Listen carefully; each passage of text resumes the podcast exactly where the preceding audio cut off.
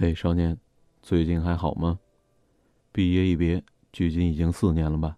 你我都已经向着三张迈进了。时间压真禽兽，杀人不眨眼。嗯，你年轻的时候长得就不好看，现在深夜走在夜里，不知道会不会吓到捡废品老大爷。听说你又失恋了，怎么是又呢？因为你的感情史就是一部血泪史，似乎要起到藏之名山、警惕后人作用。老大结婚的时候，你失恋了，婚礼上拼命喝酒，摸着伴娘的手说着醉话，最后吐满了四个马桶，非拉着老大聊人生，一直聊到东方泛白。嫂子对你很有意见，知道吗？如今老大的孩子刚刚满月，你又失恋了。去看嫂子的时候，你嚎啕大哭，问天问地，到底什么时候才有个女人愿意为你生孩子？我叹了口气，陷入了沉思。你的初恋叫冯潇潇，我们学校广播站的女主持人。冯潇潇长得倍儿漂亮，声音特像小泽玛利亚，心气儿很高，打定了主意要进中央电视台主持节目。你追求冯潇潇的整个过程，被我们整个中文系的男同学引以为奇耻大辱。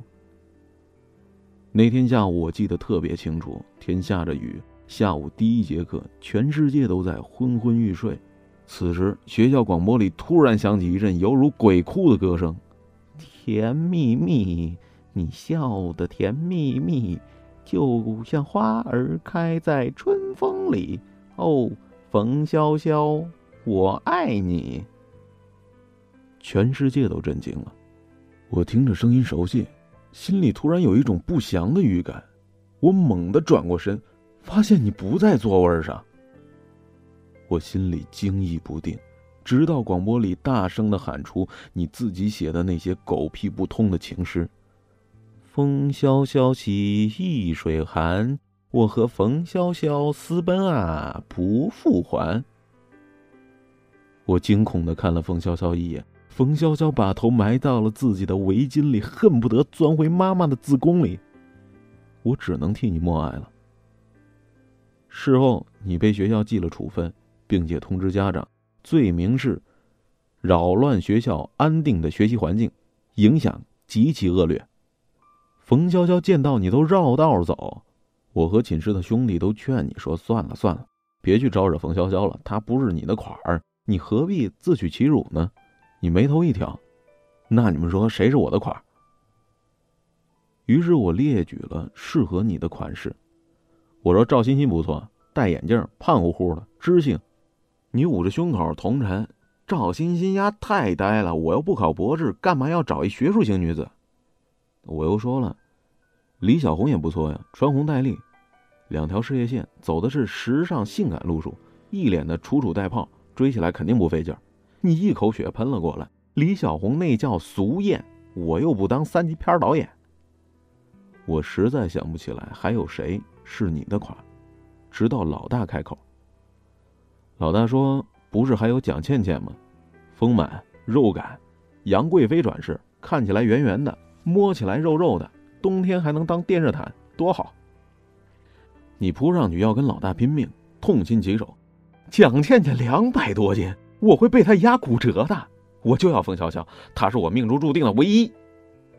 你终于还是不听劝，大冬天的跑到冯潇潇宿舍楼下。你不会乐器。又五音不全，所以你这回学乖了。你不知道从哪找来了一个破嗓子的扩音器，对着冯潇潇的窗口喊：“冯潇潇，我喜欢你，做我的女人吧。”整个女生宿舍楼的窗帘都打开了，只有冯潇潇宿舍的窗帘紧闭着。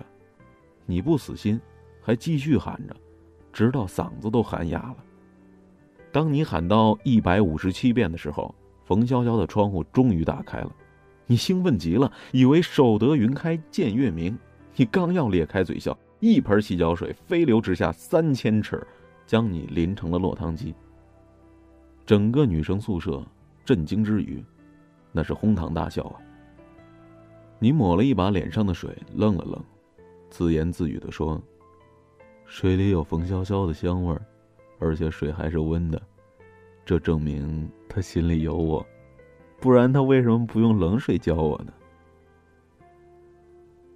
那天晚上，你站在寒风中守着，等着，盼着，以为冯潇潇会下楼，狂奔向你，狠狠的拥抱你，像啃猪蹄儿一样啃你的脸。你等了好久，直到头发上结了冰凌子，冻成了一尊古希腊时期的雕塑，冯潇潇还是没出来。回来以后，你发了三天的高烧，我伺候了你三天。发高烧的时候，你是又哭又笑，哭着说：“冯潇潇，我喜欢你。”笑着说：“冯潇潇，你喜欢我吗？”我当时特别不能理解，大骂你：“你，你这不是脑子进混凝土了吗？”冯潇潇除了声音好听点，屁股大了点，丰胸满了点，哪好啊？值得你这样不要脸、不要命的去追求他？你呲着牙抿了抿烧起泡的嘴唇，虚弱的说。这就是爱情，伟大的爱情，你不懂。我当时确实不懂。此后，你又活蹦乱跳的，用尽各种馊主意去追求冯潇潇。你扬言说了，在通往冯潇潇贞操的路上，必定是铺满荆棘，但真正的勇士敢于直面淋漓的鲜血。直到有一天，你带着一脸血回到了宿舍，整个人重重的栽在了地上。我们终于把你抬到床上，你缩在被窝里，绝望的嘶吼着：“我失恋了。”我嗤之以鼻：“你的恋情什么时候开始过？请问？”随后，你向我们讲述了你那天的悲惨经历。那天是冯潇潇的生日，你捧着一个写满了“冯潇潇我爱你”的蛋糕，一路尾随冯潇潇，想在他回宿舍的路上再来一次当众表白。结果那天，冯潇潇下午没有回宿舍，而是直奔学校门口。你慌了神，急急忙忙的跟上了，一路尾随冯潇潇。你看着冯潇潇和一个男生在餐馆吃了西餐，你说整顿饭冯潇潇都在笑，笑得像一朵花一样。吃完西餐，这朵花就跟着那男生走了。你说那个男生长得很魁梧，所以你管他叫魁梧男。你心里觉得有什么坏事要发生。你继续颤抖着跟在他们身后，很快，你跟他们来到了学校附近的那家著名的小旅馆——爱丽丝。这家酒店总是客满，据说无论谁去都有极大的几率碰到自己的同班同学。更夸张的是啊，竟然有学生们组团来这儿，开两间相邻的房间，然后比赛谁的女朋友嗓门更大。冯潇潇和魁梧男显然是来这儿做大家都知道的事儿。而且从前台老板娘笑容可掬的样子，你断定他们不是第一次来这儿。你偷听到了他们的房间号，四零八，然后开始疯狂的掉线。冯潇潇和魁梧男恩恩爱爱的进了四零八，鬼使神差之下，你跟了上去。四零八的门口挂着“请勿打扰”的吊牌，在你看来，这就是对你的讽刺还有挑衅。你再也忍不住了，疯狂的砸门，砸呀砸呀砸呀，终于砸出了冯潇潇和魁梧男。你二话不说，冲上去一拳打在魁梧男的鼻子上。冯潇潇惊叫，魁梧男甩着鼻子里的鲜血扑了上来，将你按倒在地，把你当成了沙包，正正反反的打了你十几拳。全程，冯潇潇都在担心魁梧男的鼻子，以及魁梧男的拳头会不会因为打到你的牙齿而流血。魁梧男终于被冯潇潇拉起来了。冯潇潇丢下一句话说：“你现在看到了，我有男朋友了。”两个人进屋，砰的关上了门。你从地上爬起来，最后看了四零八的房门以及把手上挂着的“请勿打扰”。你黯然离开，你知道你的初恋死在了这个夜晚，死在了这个房间。失恋那天。如果你可以把它当做是失恋的话，你消极了整整两个礼拜，不愿意出门，生怕路上遇见冯笑笑。我知道你主要是怕想起他生日那天的四零八房间。两个礼拜之后的一天，我从餐厅带包子回来给你吃，你躺在床上，胡子拉碴，突然弹了起来，魔杖似的自言自语：“我要重新开始我的爱情。”然后你跳下床。抓着我手里的包子就开始大吞大嚼，吃的是汁水淋漓。我原本以为，经过冯潇潇在你心上捅的这狠狠的一刀，你应该改变你对爱情的态度，至少改变你追女孩子的愚蠢方法。然而我错了，你看上了陈无代子。陈无代子不是日本人，因为他爸爸姓陈，妈妈姓吴，他又是他爸妈唯一的孩子，所以就用了父母的姓，姓陈，然后名叫吴代子。无论如何。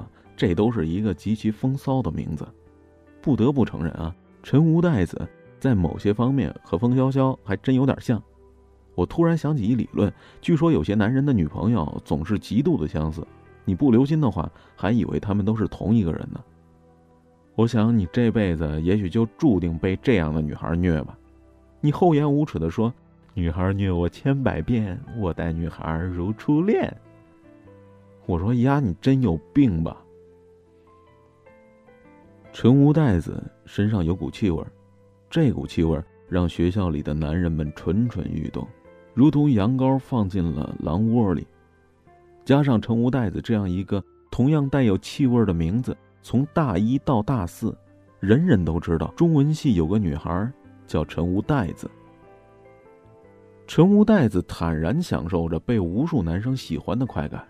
他就像一只蜘蛛织出了一张巨网，自己散发着雌性激素，等待着无数发情期的昆虫前赴后继的落网，而你就是那些昆虫当中的一只，还是特别痴情的一只，就像那种深情的等待着被老婆吃掉的公狼蛛。我劝你说：“哎，陈无袋子太风骚了，不适合你啊。”你义正言辞的对我说：“他不风骚，风骚只是他的外表。”你们都不懂他，只有我懂他。我要搭救他，得得得，还是跟冯潇潇时代一样，你的爱情观完全没改变，认死理儿，找虐行。你又开始了漫长的追求之旅。这次你追求陈无代子的主要方式是送礼物。陈无代子练健美操，你就跑遍整个小城给陈无代子买健美裤。陈无代子想自己烫头发，你就到处去找卷发器。回到宿舍，拿你自己的头发，然后做实验，结果搞出了一头卷毛，像被母牛舔过一样。陈无袋子想要一辆自行车，你省吃俭用，搜刮了全寝室每个人的最后一毛钱，斥资买下了一辆变速自行车。结果陈无袋子骑着去海边，一次就给丢了。陈无袋子对你送的所有礼物都笑纳。你说你喜欢他，他只是笑。你想拉他的手，他也不拒绝；你想亲他的嘴，他就躲；你想摸他的胸，他就笑着骂你流氓，然后跑开了。你说有时候你觉得你已经追上他了，有时候你又觉得根本没有。这种若即若离的感觉让你抓狂，却又深陷其中不能自拔。我比你清醒，我说，他这就是在钓鱼，他把你当成送礼物的冤大头。知道吗？你悲怜的看着我说：“是你太世俗，他心里很干净。不但如此，他也净化了我的心灵。”我无奈的叹了口气：“唉，君有疾在骨髓，司命之所属，无奈何也。”你曰：“寡人无疾，一直好病，不病以为功。”你继续送礼物，陈无袋子继续收礼物。渐渐的，你比陈无袋子自己还要了解他的需求。你甚至在手机上记下他的生理期，每次大姨妈前两天，你就提着一塑料袋的卫生巾送到他们宿舍。陈无袋子每天中午都要洗头发，你嘴里含着饭就往水房里跑，提着两只大暖瓶去给陈无袋子送热水，从此得到外号。暖瓶男。你说你喜欢这个称号。一个月之内，你打碎了六只暖瓶，其中有一只暖瓶砸到你的脚，烫起了一串血泡。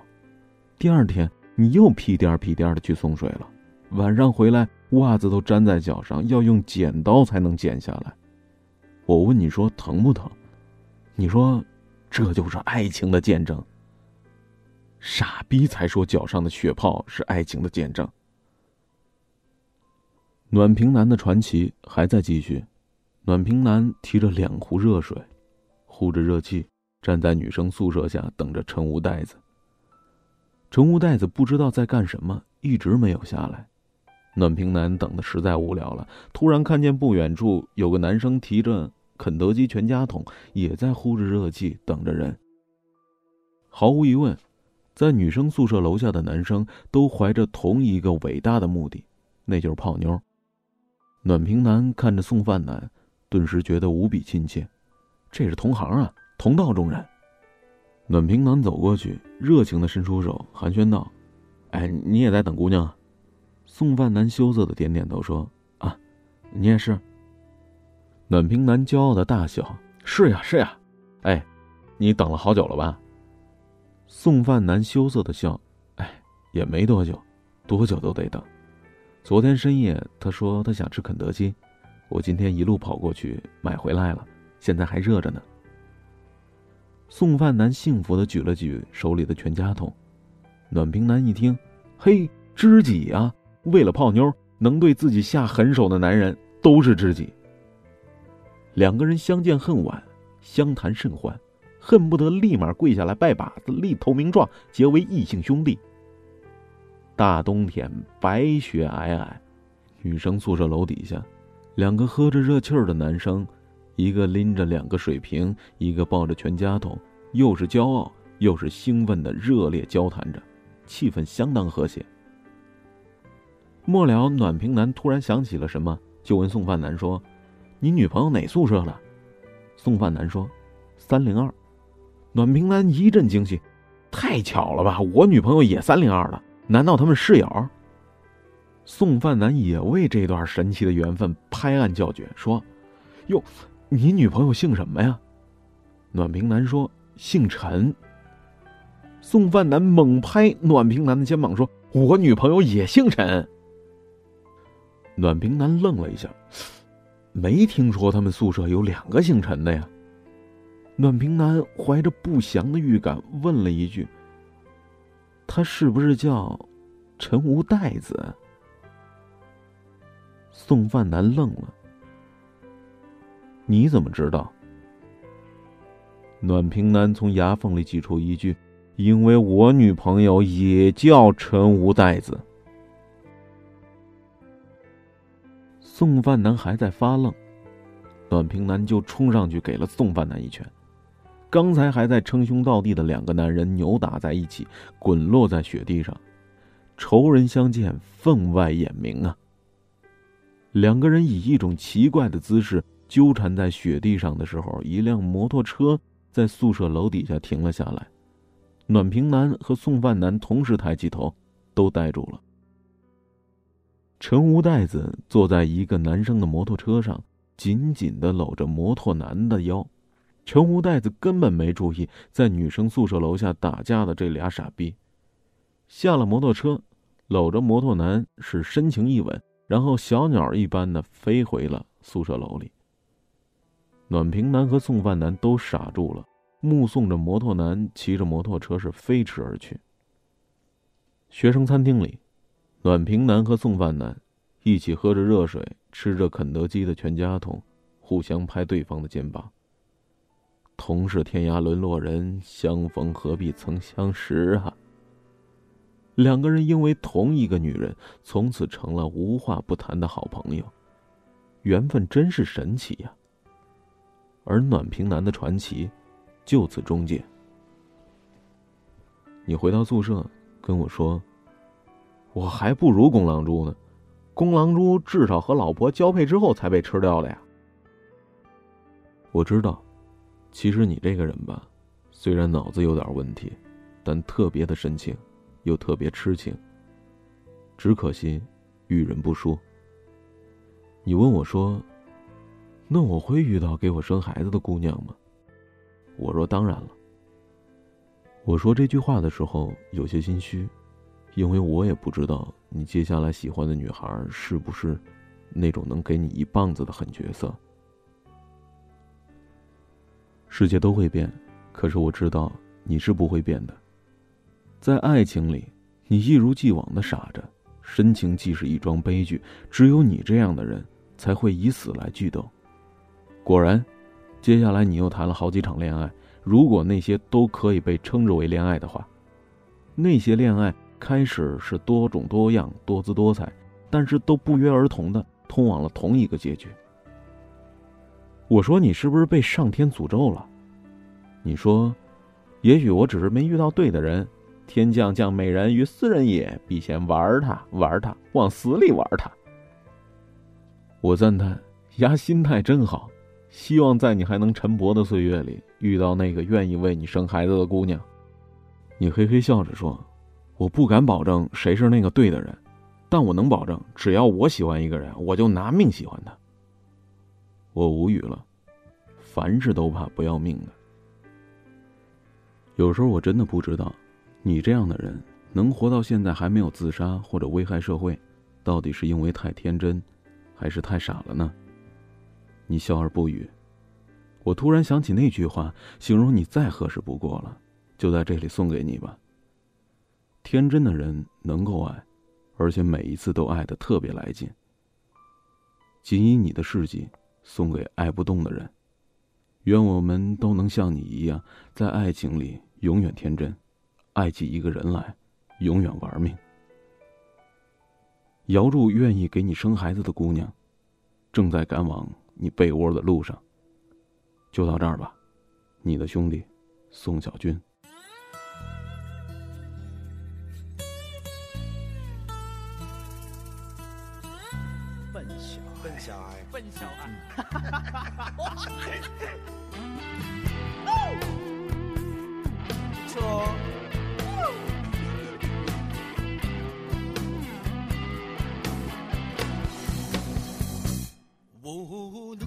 小村外有一个笨小孩，出生在六零年代。十来岁到城市，不怕那太阳晒，努力在七年年代。发现呐，城市里朋友们不用去灌溉，花自然会开。哦，转眼间那么快，这一个笨小孩又到了八零年代。三十岁到头来不算好也不坏，经过了九零年代，最无奈他自己总是会慢人家一拍，没有钱在那口袋，哎呀，望着胸口拍一拍呀，勇敢站起来，不用心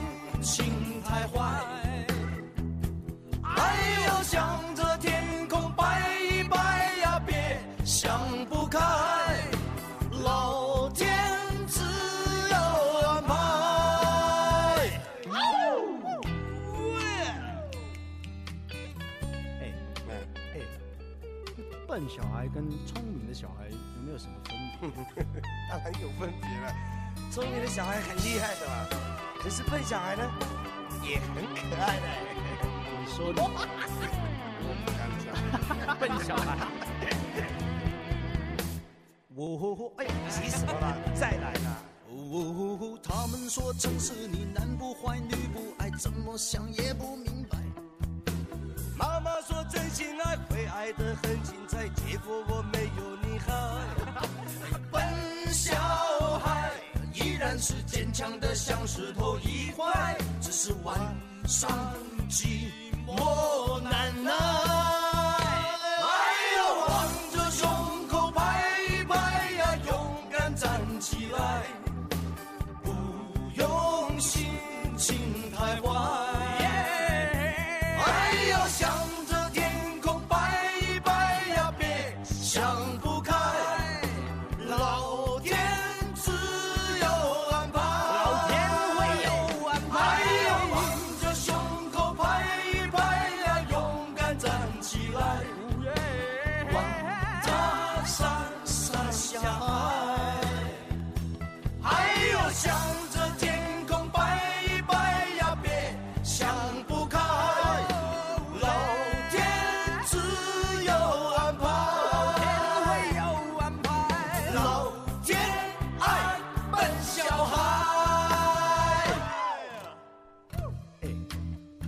笨小孩跟聪明的小孩有没有什么分别？这这这当然有分别了。聪明的小孩就叫 Jacky 嘛，笨小孩啊就叫 Andy 嘛。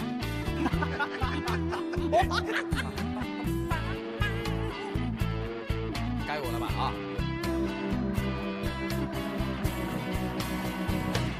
哦，他们说啊，没有啦。啊 Sorry Sorry，笨小孩，笨小孩。